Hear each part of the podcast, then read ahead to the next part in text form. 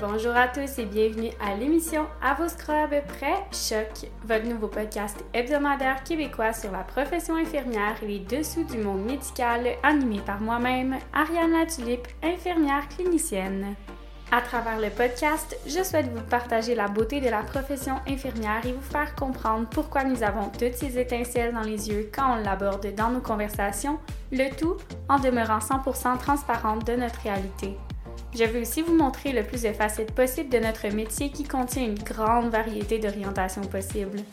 Pour toutes ceux et celles qui seraient étudiants ou étudiantes en soins infirmiers et qui auraient besoin de motivation pour continuer de progresser dans leur cheminement, pour les infirmiers ou infirmières qui auraient besoin de divertissement pour décompresser de leur corps de travail chargé, ou pour ceux et celles qui veulent s'informer davantage sur nos hôpitaux et qui s'intéressent à la réalité des infirmières, ce podcast, il est pour vous.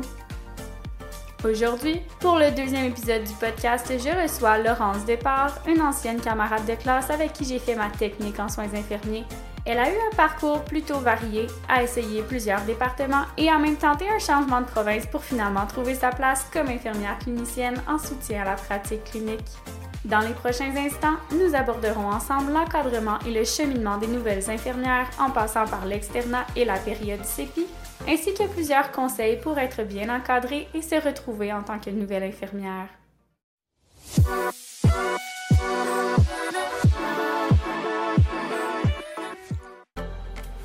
Salut Laurence! Allô Ariane! Ça va bien? Oui, toi? Oui, ça fait longtemps qu'on s'est pas vu. Ça fait vraiment longtemps. Mais ton... c'est quand la dernière fois qu'on s'est vu? Euh, début 2021. Ça fait presque deux ans. Ah ouais? Ouais. C'est quand qu'on s'est vu, non? Euh, 1er janvier 2021.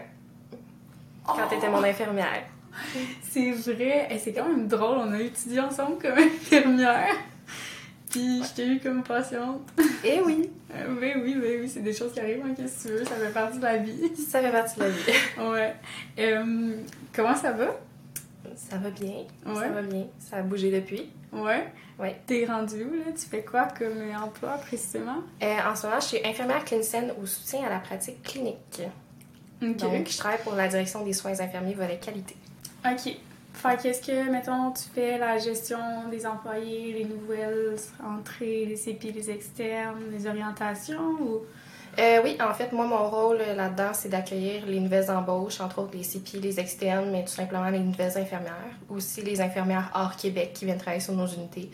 Euh, c'est vraiment de les accueillir, m'assurer qu'ils sont bien intégrés, voir s'ils ont besoin de soutien. Je pense peut-être plus à nos externes, nos CPI à ce moment-là, là, vraiment leur offrir euh, des formations additionnelles s'ils ont besoin, passer du temps avec eux sur le plancher et leurs collaboratrices cliniques. Aussi m'assurer que ça va bien avec les collaboratrices cliniques. T'es un peu dans la DSI? La direction des soins infirmiers, pour ceux qui s'y connaissent pas en monde médical.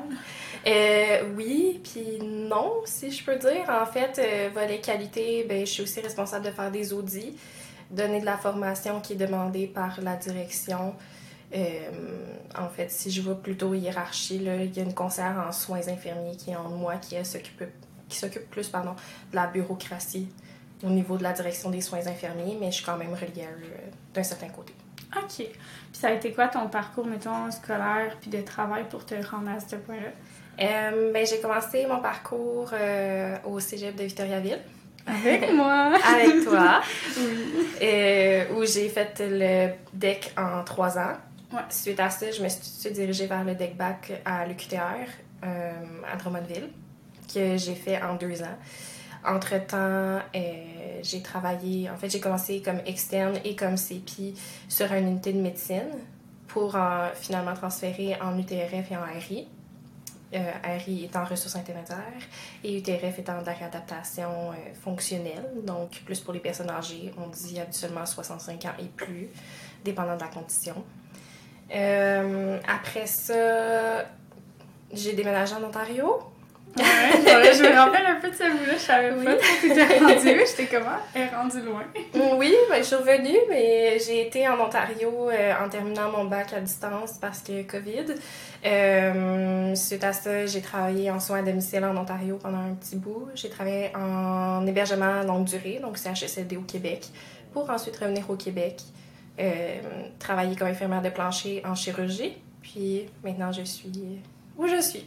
C'est nice! Félicitations Merci. pour ton poste. Euh, fait que là, dans le fond, si je comprends bien, t'es sortie du Québec, t'as été pratiquée dans une autre province, t'étais en Ontario. Euh, ça a été comment? Comme expérience? Euh, ben, je suis revenue. si ça peut répondre à ta question.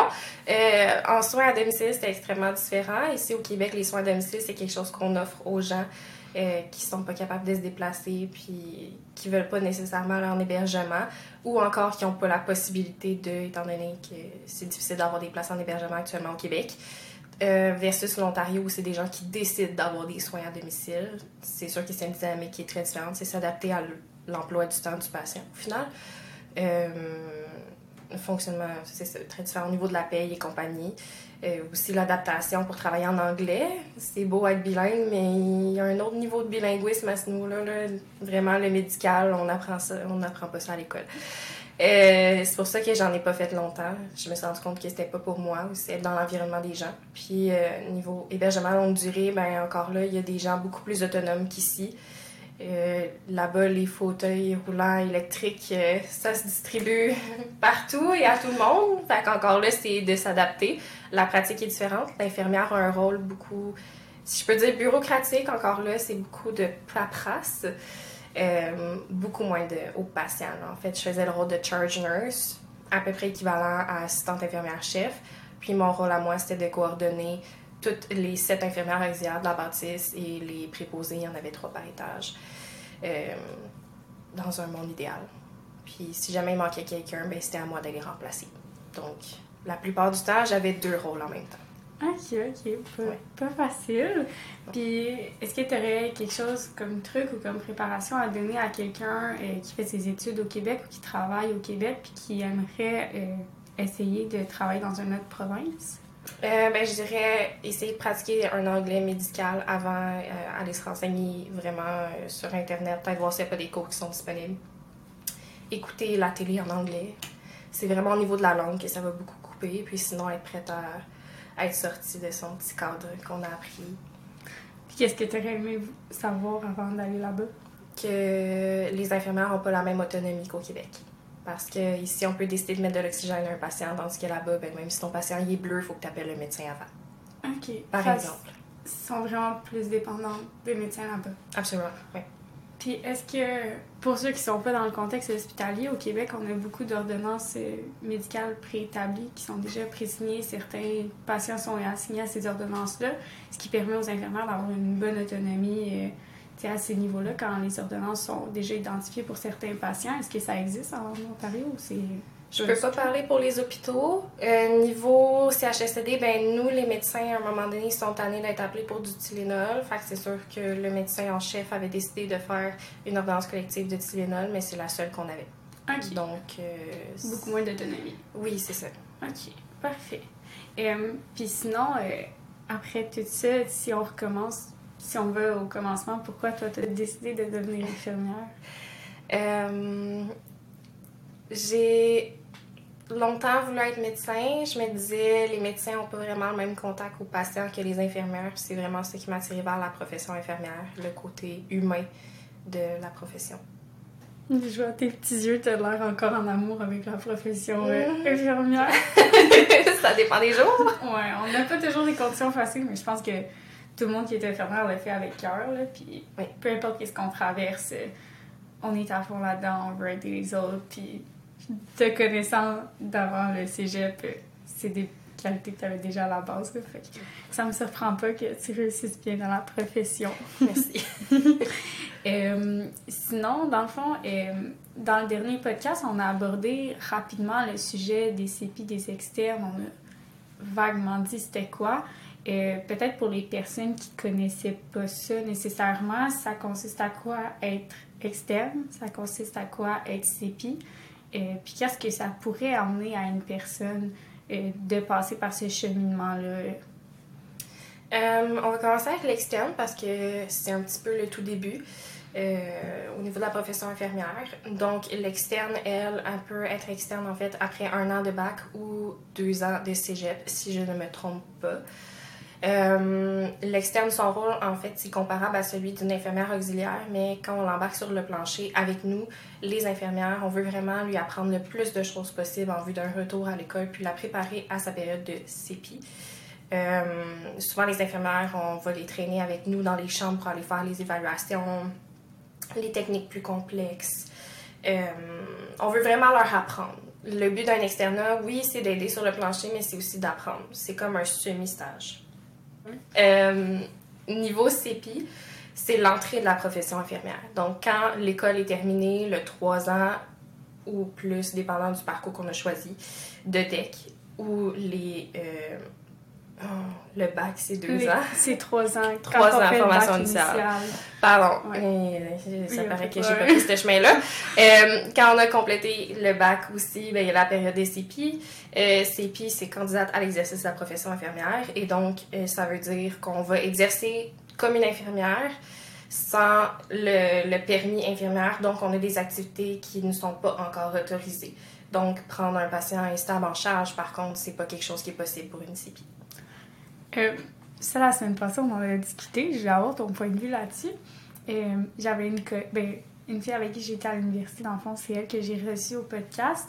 Et puis elle m'a dit qu'elle, dans son hôpital, dans le fond, les CPI, si jamais il y avait des patients critiques, euh, étant donné le manque de personnel, l'infirmière, ben l'infirmière, la CPI gardait le patient à sa charge, mais était entourée euh, de ses collègues. Est-ce que c'est comme ça que tu vois ça toi aussi ou tu penses qu'une CPI ne devrait pas avoir de patients critiques?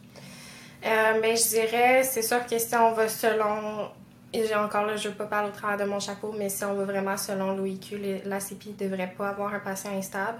Est-ce que c'est une mauvaise chose de l'impliquer dans le processus? Par contre, non, parce ne veut pas éventuellement, elle va être infirmière.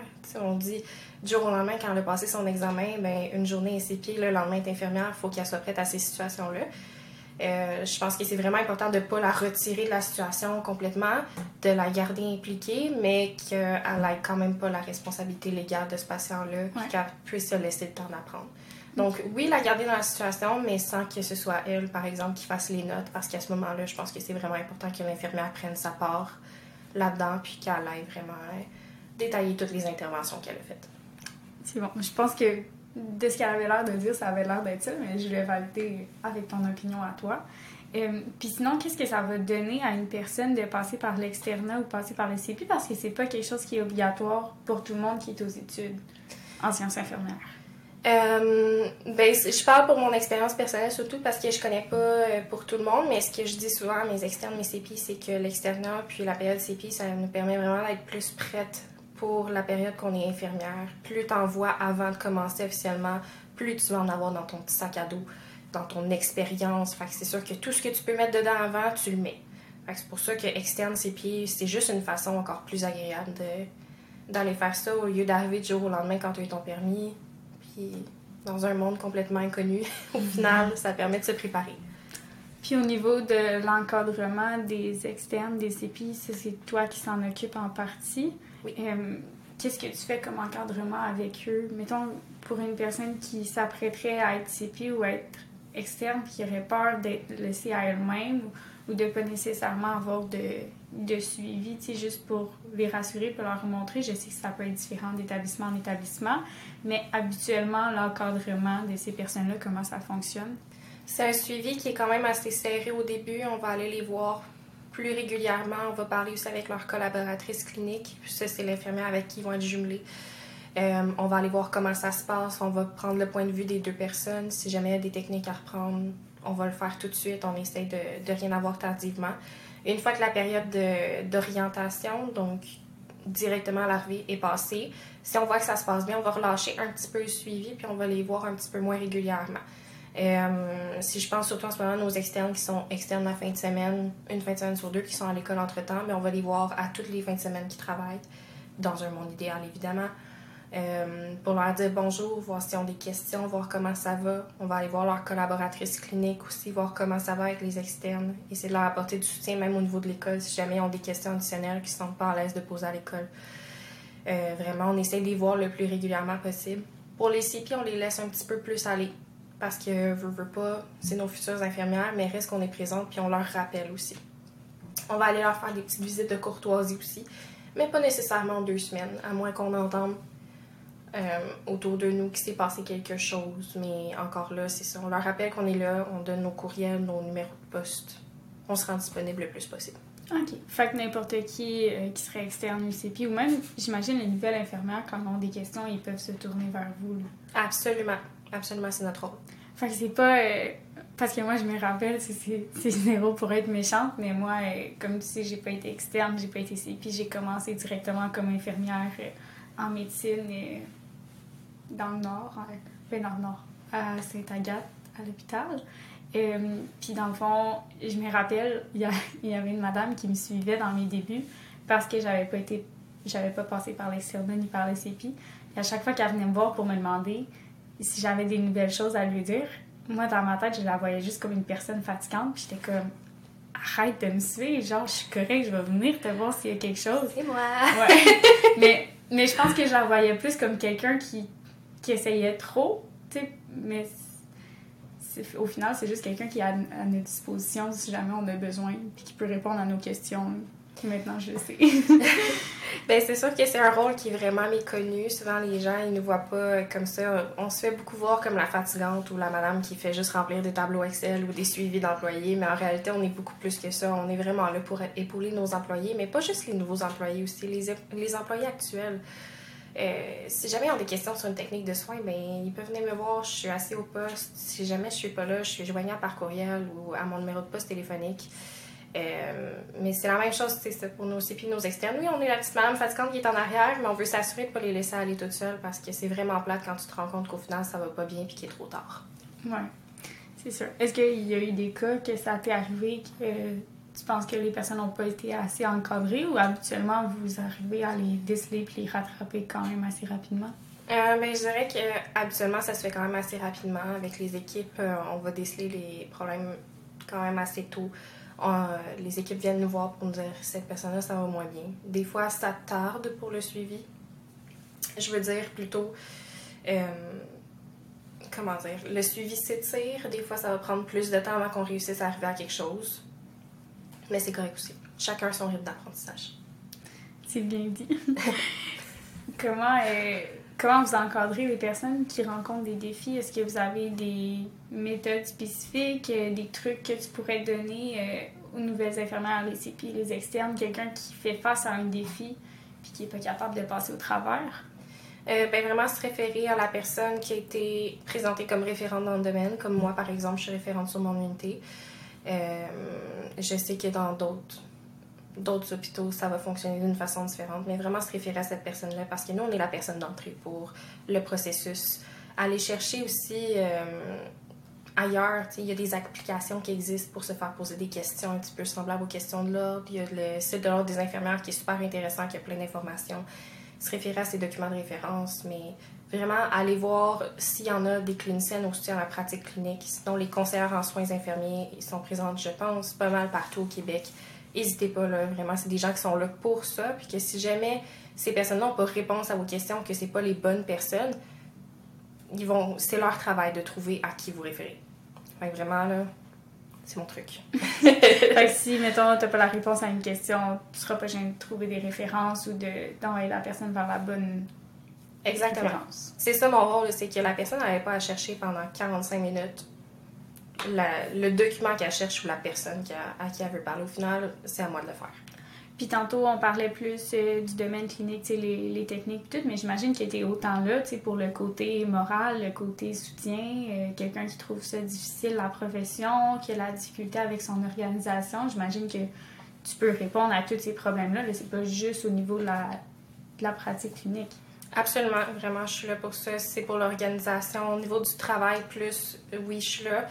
Euh, si c'est plus quelque chose d'externe, vraiment, disons, dans sa vie personnelle, ça va un petit peu moins bien, puis ça la désorganise, euh, le moral va moins bien. C'est sûr que je- moi, je vais toujours être là pour que la personne puisse verbaliser. Euh, mais si jamais encore là, je vais en faire mon devoir d'aller l'aider à trouver des ressources.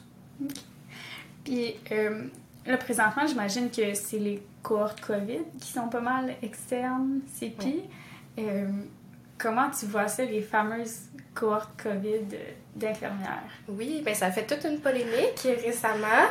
Euh, puis je pense que ça a le lieu d'être, en fait, cette polémique-là. Parce que est-ce que l'examen de l'ordre en septembre était trop dur ou pas? Je sais pas. Je l'ai pas faite.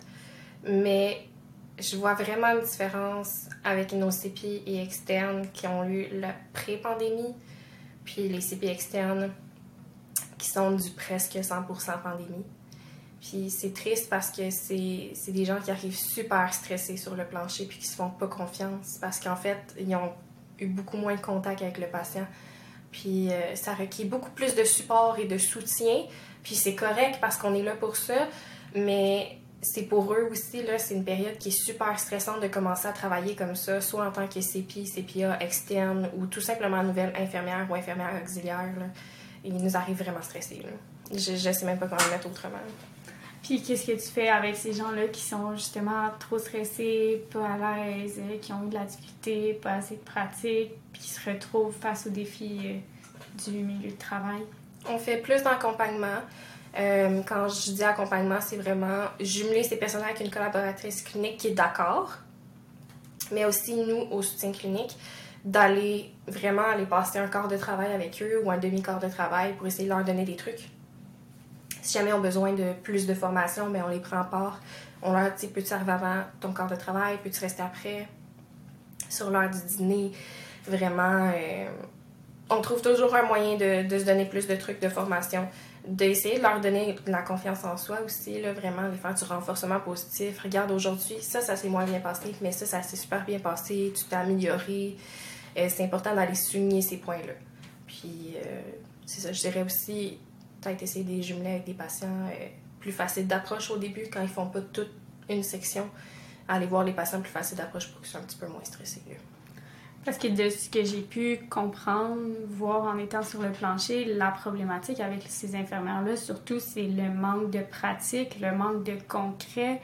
Euh, ils n'ont pas eu tous les stages qu'ils auraient pu avoir, qu'on a eu nous. Euh, tu sais, je veux dire, je parlais à l'infirmière la semaine passée, puis je me rappelle le stage de chirurgie, je pense que c'est le stage qui, qui m'a fait le plus pleurer, si on veut être honnête. Tellement. Mais ce stage-là, elle l'a jamais eu, là. Mm.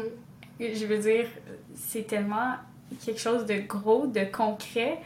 Puis les stages, c'est le moment que tu prends tous les apprentissages que tu as faits en théorie, puis que tu peux les appliquer à une personne pour t'imaginer euh, une, une, pathologie avec tous ces symptômes.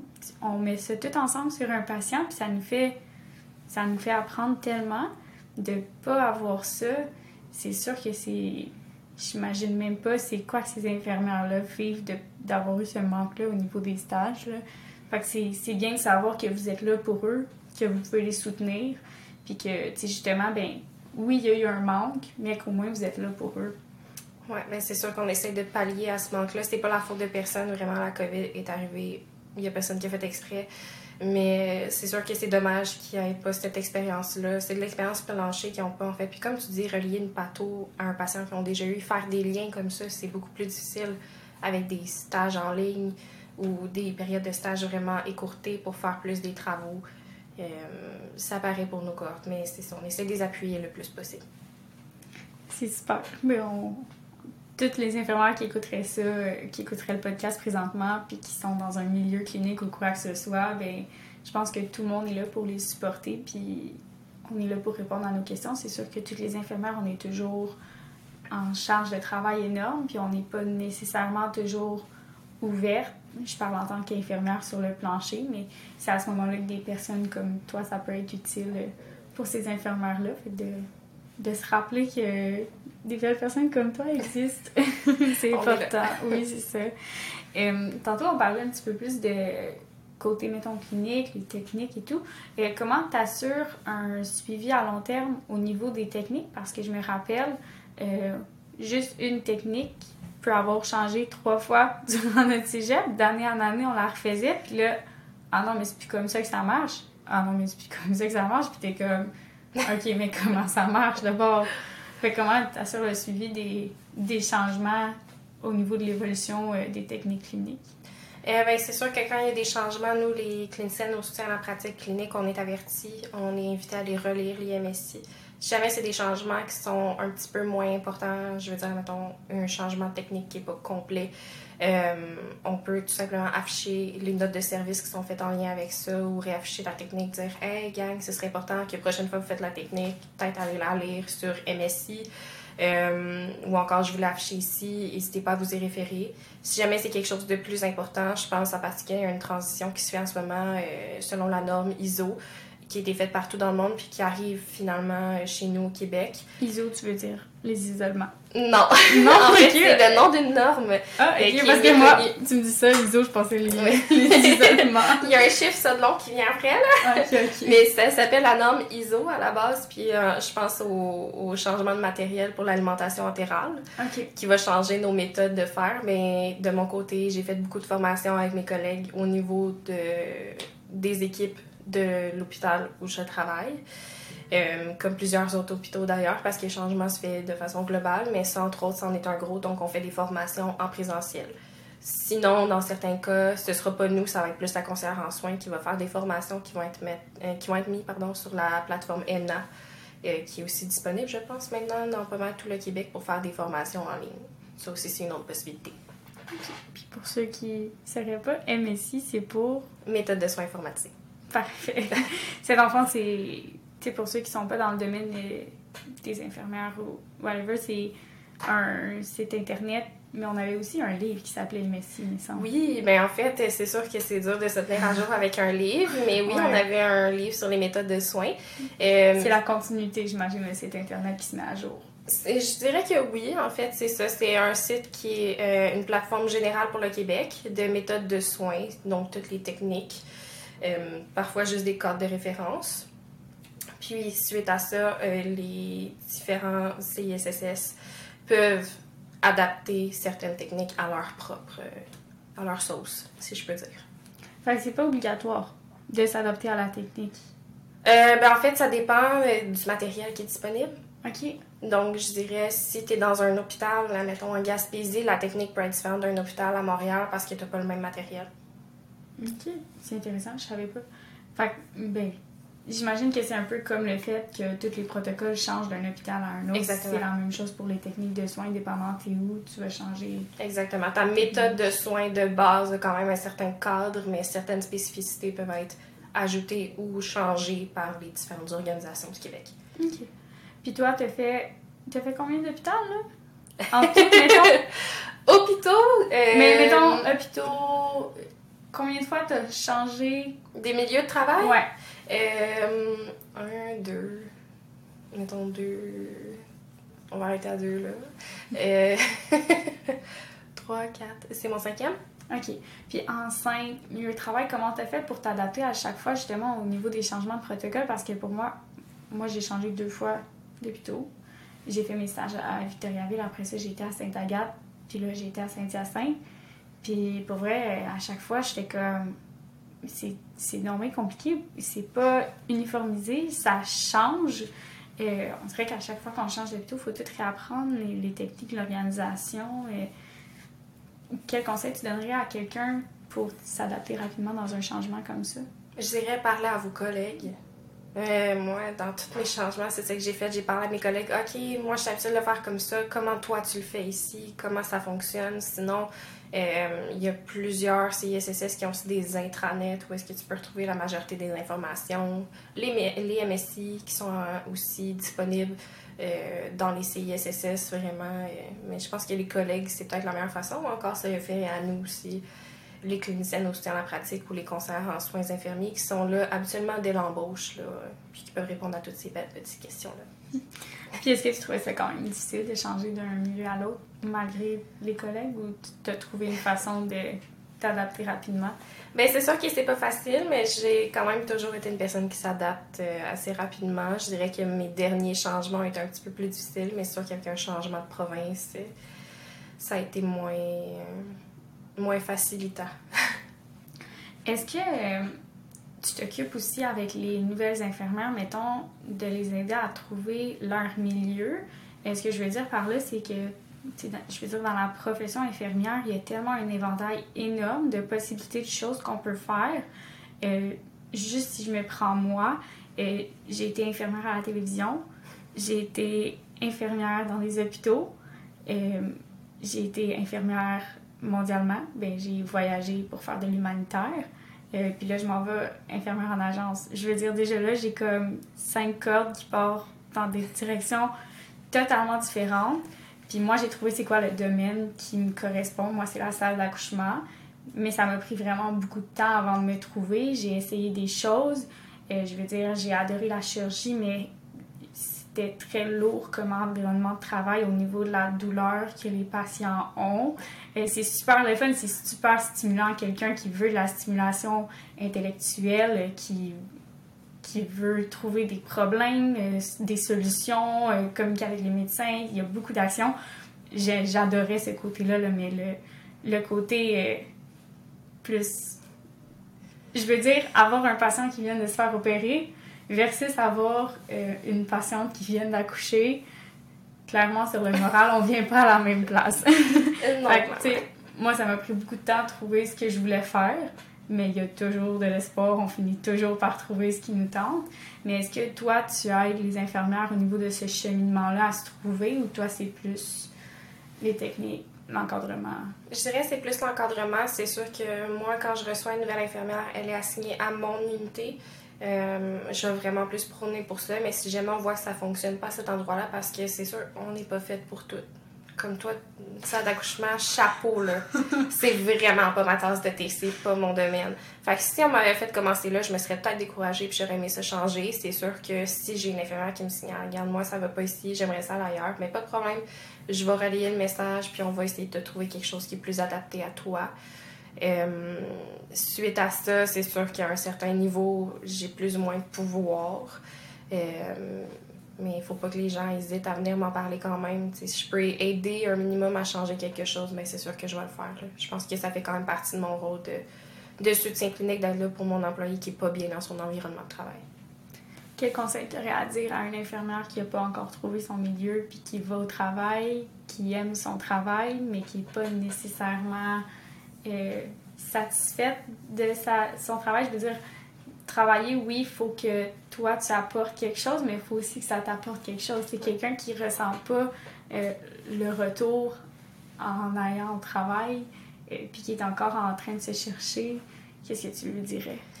Euh, j'ai envie de lui dire ne te décourage pas. Comme tu as dit, il y a un éventail infini de possibilités. vraiment, je parle à cette personne-là, si jamais il y a quelqu'un qui nous écoute et qui ne s'est pas trouvé comme infirmière, décourage-toi pas, il y a quelque chose à quelque part pour toi. Il y a tellement de postes disponibles, tellement de façons d'exercer différentes. Fais juste essayer. Fais du essai-erreur. C'est pas grave que tu essaies quelque chose et t'aimes pas ça. Essaye d'autres choses. Il n'y en a pas de problème. Juste des solutions. C'est bien dit, j'aime ça. Puis tu sais, je veux dire, je pense que on est tellement rendu dans une. Tu sais, avec la COVID, avec euh, la société qui évolue, on est vraiment dans une société qui met de la pression à savoir qu'est-ce qu'on veut faire tellement rapidement. Puis, tu sais, moi, j'ai, su que je voulais être infirmière super rapidement. Mais après ça, de savoir qu'est-ce que tu veux faire comme infirmière, hey, c'est fou comme on est capable de se perdre là-dedans. Fait que, tu sais, il faudrait que du temps en masse. Puis, tu sais, si t'es pas bien, là, faut juste pas avoir peur de changer de milieu. Je pense que des fois, on a comme une petite réticence. Mon Dieu, c'était pas facile. on a comme une petite réticence. Merci. Réticence à changer de milieu. On est bien où qu'on est, mais on n'est pas trop bien. Fait que tu sais, vraiment explorer. Puis il y a beaucoup de personnes qui font des changements de poste pour essayer. Ouais. Puis si tu essayes puis que ça marche pas, mais tu reviens où t'es. Ben oui, si c'était mieux, je pense c'est tellement pas grave. Puis je pense, euh, petit salut à nos profs du cégep de Victo qui nous ont fait faire, je me souviens la première journée, et mais je me souviens encore quel prof, un 4 heures de rêve avec au milieu le, milieu dans lequel on voulait travailler. Et j'ai mis infirmière en pédiatrie. Puis tout ce temps-là, en fait, j'y repense quand même souvent à cet éducateur de rêve-là et je l'ai encore. Je l'ai encore aussi. Puis je me dis, aïe aïe, c'est parce qu'au final, j'ai fini en gériatrie. J'ai comme les deux extrêmes, là. Ça se peut que tu commences ton école et que tu dises hey, moi, c'est ça mon but ultime, moi, je vais être infirmière, je repense à ça, en pédiatrie, puis au final, tu finis ailleurs. C'est pas parce que c'est ailleurs que tu as échoué, c'est juste que c'était pas le chemin qui te convenait finalement, puis c'est bien correct. Ouais, puis je pense que tant qu'on essaye pas, on le sait pas. Là. Moi, au début, euh, quand on m'a proposé de faire, euh, parce que j'ai pas commencé à stade d'accouchement, j'ai fait le postpartum, donc deux heures après la naissance, jusqu'au congé de la patiente et de son bébé qui vient de naître. Euh, puis je me rappelle quand on m'a proposé d'essayer ça, je me suis dit, non, moi je suis bonne avec les bébés, mais je veux pas, je veux pas m'occuper des bébés. Genre à l'hôpital, on dirait que c'est négatif, puis je, suis vraiment allée de reculons. Le postpartum, j'ai aimé ça, mais il me manquait un petit challenge. Quand je suis rentrée en salle d'accouchement, mon premier accouchement, j'ai fait ça c'est ma place. Genre, pour vrai, on dirait que tu le sais. Quand c'est comme ce que tu veux faire, là, tu fais juste le savoir, puis même si c'est pas ce que tu penses, pour vrai, il faut tellement essayer, là, parce que... Tellement, tellement. Je pensais jamais ne pas être une infirmière de plancher. Moi, je me disais, ah, que la bureaucratie dégueulasse. Puis là, où est-ce que je me ramasse? Ah, ben, plus en bureaucratie, on s'entend, je suis au sein clinique, je suis plus au patient, mais wow! Finalement, c'est ça mon chemin, puis c'est ça qui était dédié pour moi. Apparemment, je m'attendais pas à ça. Je, tu m'aurais dit ça il y a trois ans quand j'ai commencé. Jamais j'aurais pensé, mais bon, c'est ça. c'est là que je suis, c'est là que je suis heureuse. Est-ce que tu te vois là à long terme ou tu penses que tu vas te de juste faire du bureau, le plancher va te manquer? Ben écoute, pour le plancher qui manque, je pense que c'est pas le temps supplémentaire qui manque.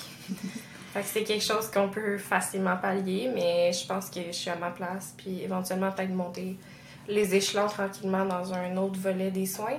Ça peut être quelque chose de vraiment intéressant. Pour l'instant, je suis bien comme clinicienne au sein en pratique, éventuellement peut-être monter comme conseillère en soins infirmiers. Euh, c'est un rôle qui se rapproche, mais qui est quand même assez différent. Puis ensuite de ça, mais on verra rendu là. Mais euh, pour l'instant, je suis bien où est-ce que je suis. C'est vrai, je suis contente de l'entendre. Euh, pour n'importe qui qui souhaiterait s'engager dans un parcours en sciences infirmières, puis qui a entendu beaucoup de choses, comme quoi que la profession est difficile, comme quoi c'est un long cheminement, qu'il faut vraiment vouloir. Qu'est-ce que tu aurais à dire à ces personnes-là qui sont pas encore sûres de vouloir aller dans la profession infirmière, mais qui ont une tendance à apprécier ça? Euh, c'est difficile à dire parce que je pense qu'il n'y a pas de bon mot pour ça, mais c'est sûr que tout ce qu'on voit sur les réseaux sociaux en ce moment, c'est quand même assez négatif sur les soins infirmiers. On se mentira pas, c'est une charge mentale qui est énorme, une charge de travail qui est aussi énorme. Le temps supplémentaire obligatoire, on peut pas nier, ça existe. Peut-être plus qu'on le pense, peut-être moins qu'on le pense, je sais pas. Mais c'est pas ça qui devrait te décourager. Si t'as vraiment un objectif, vas-y, parce que c'est tellement une belle profession. Oui, il y a des côtés négatifs, mais je pense que ces côtés négatifs-là, ben, peut-être qu'ils paraissent plus parce que c'est les services publics, mais dans d'autres milieux de travail, c'est sûr qu'il y en a aussi des côtés négatifs. Puis il faut pas oublier que si c'est ça que t'aimes, c'est ça ta passion, vas-y. Les gens, ils ont besoin de nous. c'est un métier qui est tellement valorisé au final. Euh, par les patients, par les familles, on se fait dire merci, merci, merci veux, veux pas, dépendant de ce que tu fais, ben, tu des vies. Puis si t'es pas dans un travail plus pour sauver des vies, ben, peut-être que tu vas aider à apaiser plus une fin de vie. Ce que je veux dire là, c'est que tu peux faire la différence, puis ça, c'est vraiment valorisant. Fait que c'est vraiment un beau métier d'infirmière. Oui! Malgré les petits côtés. oui, c'est ça, pour vrai. Et ça me fait rire à chaque fois que quelqu'un nous parle, puis sont comme... Mais si c'est autant chiant, puis qu'il y a autant de côtés négatifs, mais pourquoi tu restes? On dirait que c'est juste indescriptible. Tout ce que ça apporte, c'est genre. Ben, le petit rush d'adrénaline, déjà, quand tu fais du plancher, tout le temps un peu là, tu sais jamais qu'est-ce qui va se passer. C'est imprévisible. T'as pas une journée qui est pareille comme les autres. Puis le lien avec tes collègues aussi, ça, je te l'ai pas dit, mais le lien avec tes collègues que, que tu te fais, c'est tellement incroyable c'est sûr que oui, il y a tous les corps de travail, mais l'équipe de jour, c'est une équipe, l'équipe de soir, c'est une équipe, l'équipe de nuit, c'est une équipe, mais on se cachera pas qu'en travaillant de soir, ben c'est pas rare qu'on a fini au bar après notre chiffre, puis qu'on est allé décompresser, puis tes liens viennent comme ça avec ton équipe, ça aussi, c'est tellement... ça fait du bien. T'as des amis, puis tu sais que tu vas toujours avoir quelqu'un pour t'épauler dans ce que tu vis, puis qui comprend ta réalité. Ouais, puis tu sais, des fois, tu vis une situation clinique puis tu as l'impression que tu n'as pas fait la bonne chose, mais de juste avoir quelqu'un qui te dit Hey, j'ai refait la même chose ou t'aurais pas pu faire plus. C'est comme. Ah, genre, ça, ça fait du bien. Une chance qu'on les a, nos collègues. Hein? Oui, une chance qu'on les a, nos collègues, parce que sinon, nos journées, c'est pas les mêmes. Ouais. Puis là, tu parlais de collègues. Euh, toi, est-ce que tu interagi avec les médecins en étant euh, en soutien clinique? En soutien clinique, un petit peu moins quand même, mais je dirais qu'en ayant été euh, où est-ce que je suis en ce moment, juste pour quand même un assez court moment, ça fait pas si longtemps que je suis en Ontario, mais je connais pas encore très bien les médecins non plus de mon milieu de travail. dans mon deuxième milieu de travail, en fait, en DRF, j'interagissais plus avec le médecin qui était présent qu'en ce moment, mais c'est sûr que oui, ça se peut qu'on soit porté là, à aller interagir avec eux parce qu'il y a un autre côté aussi qu'on a. On a beaucoup de soutien clinique, les audits et compagnie, mais on est aussi impliqué dans des cas complexes. Si jamais des cas plus complexes sur l'unité, pour les congés, euh, les soins, on peut être impliqué là-dedans. Fait que c'est sûr que oui, on peut être appelé à interagir avec les médecins. Est-ce que vous avez des problématiques euh, entre les interactions des médecins et des nouvelles infirmières, des médecins des CP? Est-ce que ça arrive beaucoup ou pas vraiment? Pas vraiment, je dirais. Euh, je pense que nos médecins sont de plus en plus ouverts et tolérants. Euh, puis ça, c'est vraiment bien. C'est bon. Ben merci Laurent, c'est un plaisir de parler avec toi. Ça faisait longtemps qu'on s'était pas parlé. Oui, mais ça me fait plaisir. euh, de l'apport euh, tu vas avoir le droit de choisir euh, une petite carte euh, aide-mémoire. Ah! Fait que quand on va avoir fini d'enregistrer, on va faire ça ensemble. Mais génial, j'aime pas la compagnie, j'ai les petits casses en poule. je les ah aime vraiment, oui, mes collègues sont toutes jalouses. Ah. non, mais c'est con, genre, c'est comme un petit casse en poule, mais c'est tellement pratique. Là. Et le nombre de fois que je me suis coupé les doigts sur des ampoules. Là. Oh oui, mon style, mes doigts sont sauvés depuis que j'ai ce recours. Ah, ben, merci beaucoup. À une prochaine. Ça m'a fait plaisir de te recevoir. À moi aussi, ça fait super plaisir.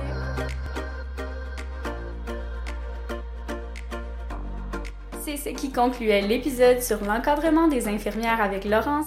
J'espère que j'ai pu vous être de bonne compagnie avec ce deuxième podcast sur la profession infirmière et notre système de santé au Québec.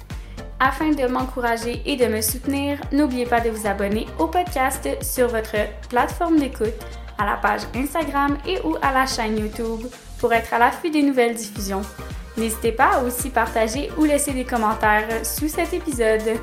Vous pouvez aussi me proposer des sujets que vous aimeriez que j'aborde ou me laisser un message si vous pensez que votre participation au podcast pourrait apporter un plus à l'émission.